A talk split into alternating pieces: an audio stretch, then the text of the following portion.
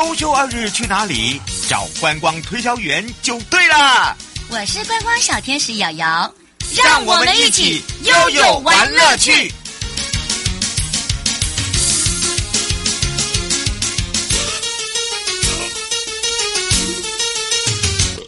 再一次跟着悠悠一起悠悠玩乐趣，你是领航员吗？不是，今天的领航员呢是大家的好朋友，交通部航港局的航务组杜文允科长哦，要带着瑶瑶，带着我们大家一起去认识游轮。那么你坐过游轮吗？哇，你知道游轮？你有看过很大艘的，你有看过中型的，也有看过小型的。不管是哪一型呢，它所提供的服务都是不一。一样的，还有所谓的客轮。那么另外呢，说到了这个二零二三的邮轮产业哦，在这个疫后观光的商机哦，大家呢都是指日可待。那么推动整个亚洲的跳岛邮轮的联盟呢，也正式成立了。所以我们做到了。那么有很多的朋友就说：哇，我们可以好好的去度假了。没错，不一样的一个玩法哦，那不一样的一个行程，不一样的一个这种体验。都是属于新的。那么当然，今天呢，我们就要来开放零二三七。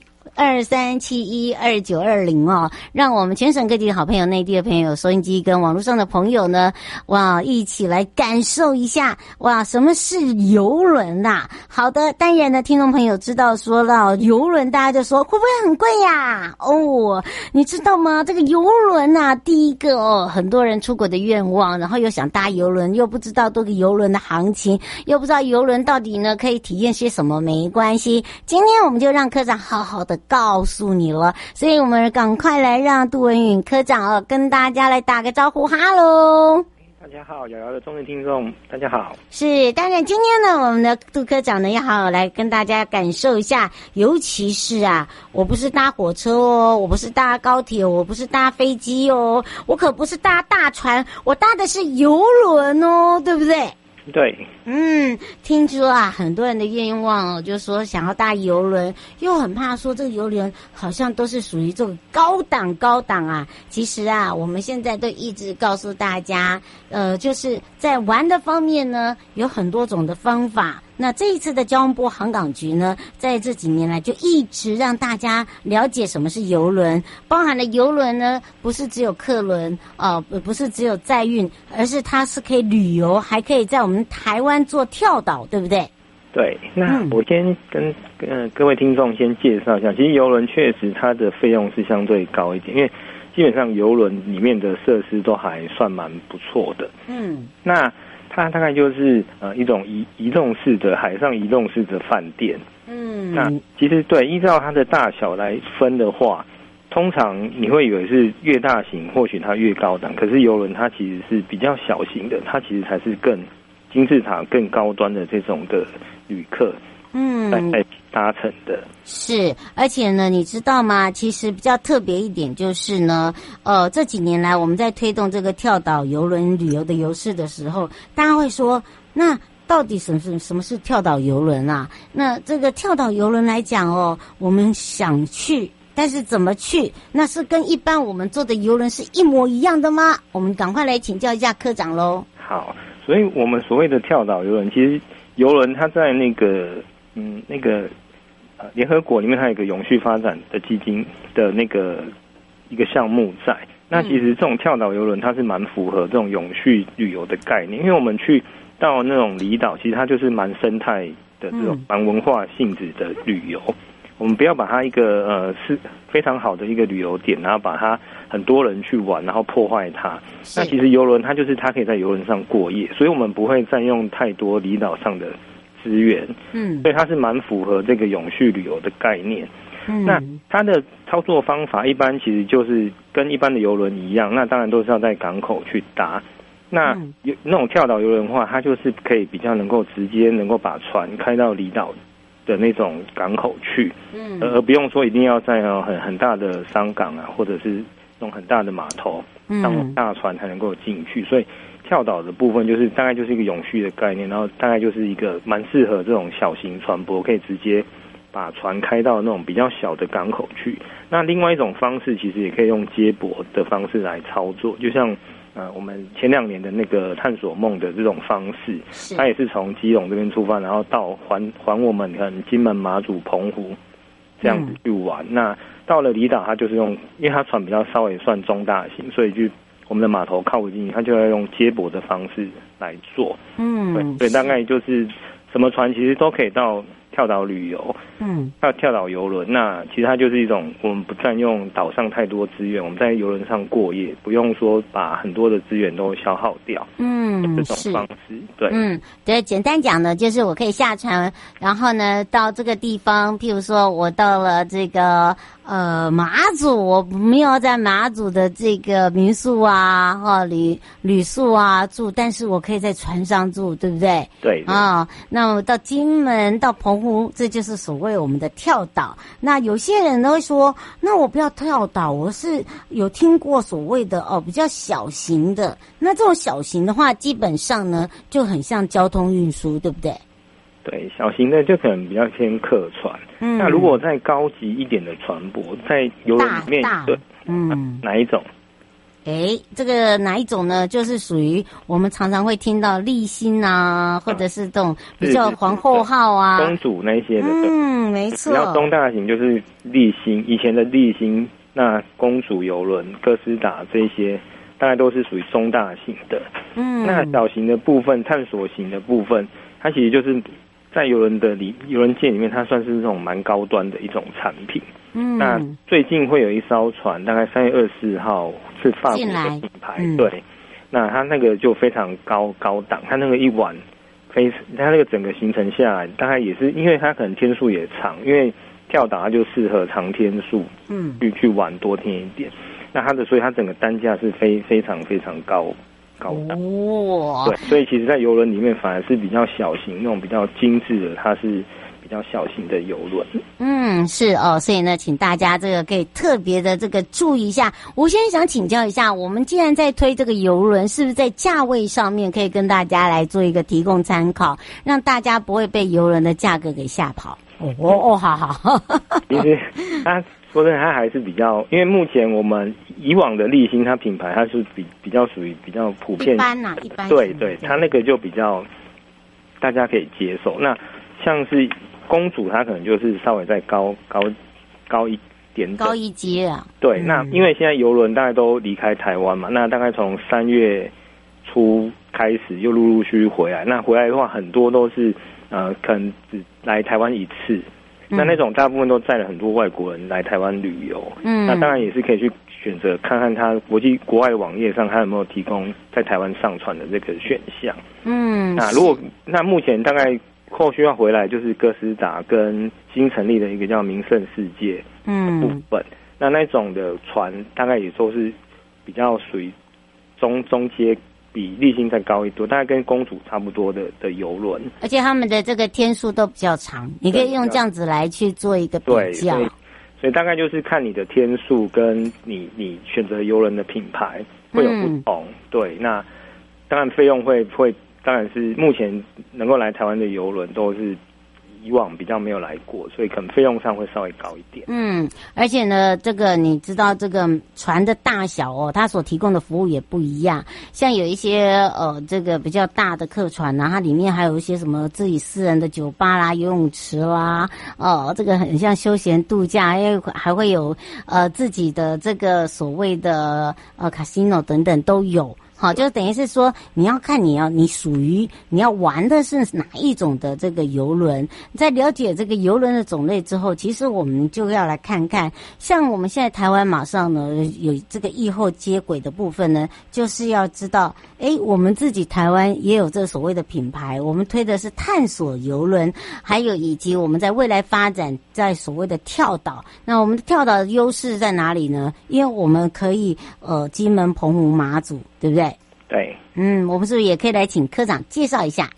因为台湾每个离岛都有自己的文化特色，像绿岛，它的天然风景非常好；那兰屿有达悟族这种特殊的人文风情；那金门有闽南建筑、战地文化，澎湖的相关地景地貌也都非常好。所以，其实这些东西在可能比较呃，对这种有兴趣的国外的那种外国人，可能他们会蛮蛮吸引他们的。嗯，所以其实这种。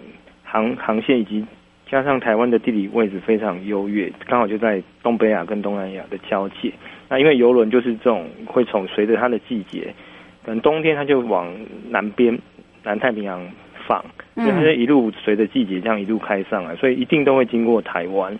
那我们把这些东西介绍给外国人之后，他们就把考虑把船，就是会有一些点来挂靠我们台湾的港口跟离岛，那就是蛮适合去推推展这个跳岛型游轮的一个潜力是蛮有潜力的，在台湾，而且这个费用又不高，对不对？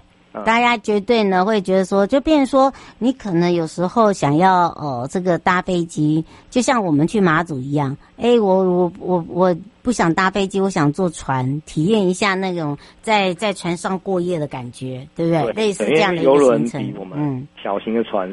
大很多，所以其实相对来讲还比较不会这么晃，所以搭起来都还蛮舒服。那刚刚姚姐也有提到，其实里面就非常多的高端设备，它其实就是一个移动式的度假村，有游泳池啊，各式各样的东西都有。那吃当然是一天可能会供应五到六餐都有可能，嗯，所以就是只要把行李提上去放在房间，那就开始去吃喝玩乐都在船上解决。那到了一个港口就下去玩，玩完之后到登船的时候再回来。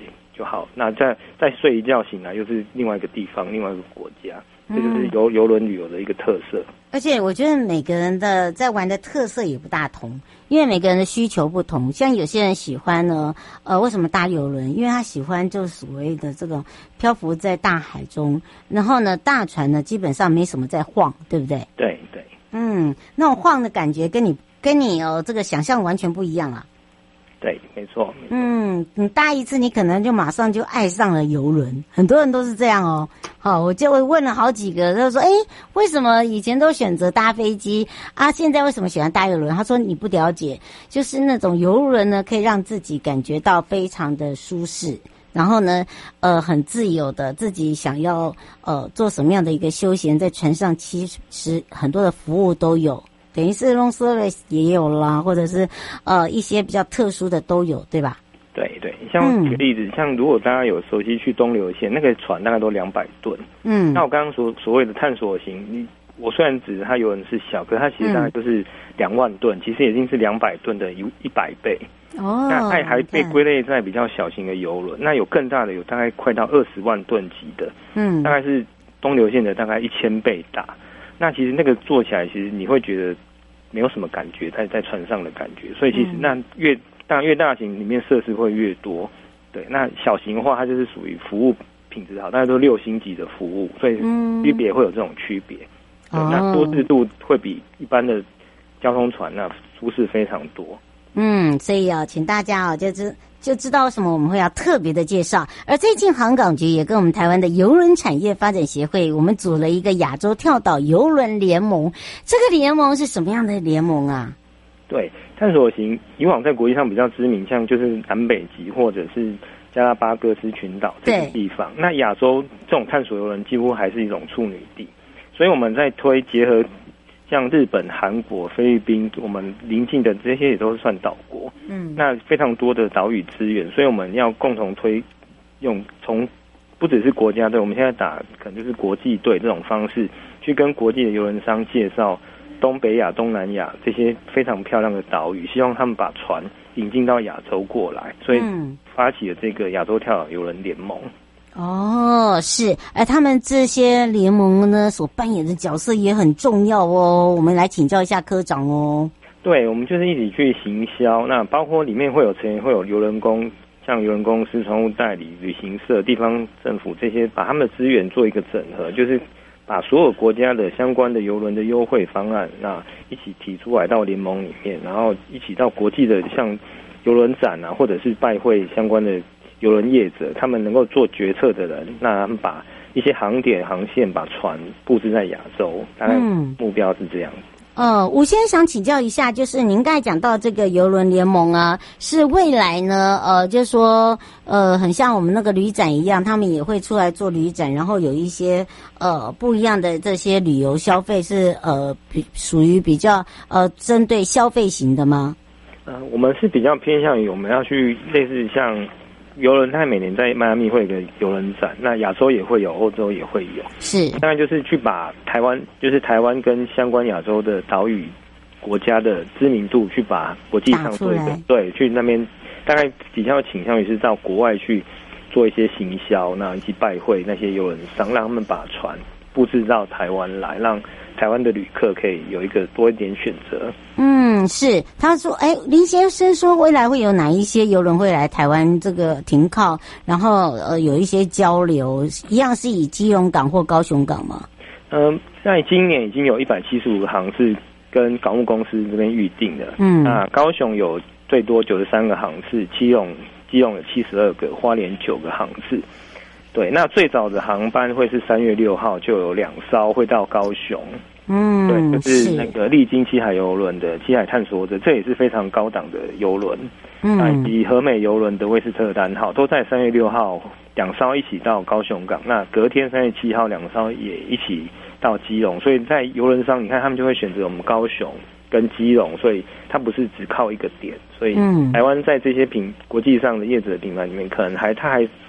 知道台湾这个地方，虽然很多外国人或许真的不知道，不太清楚台湾是在哪里。嗯，对，在这个，所以我们才会去做一些相关的行销。嗯，让这些人呃，外国的朋友呃，了解说哦，原来台湾是这么可爱的地方。一下船有这么多热情的朋友欢迎着大家，而且呢，不管是 shopping 啦，或者是呃，这个认识我们的这个人文文化啦，都可以非常嗯，对，都非常的方便哦。不过今天也要。非常谢谢哦，交通部航港局我们航务组的杜文颖科长哦，陪伴我们大家，让我们大家知道，其实游轮不用那么担心，没有那么贵，不要紧张。哇，我们就下次空中见喽！对，很多品牌可以选择，大家下次见。嗯，拜拜。拜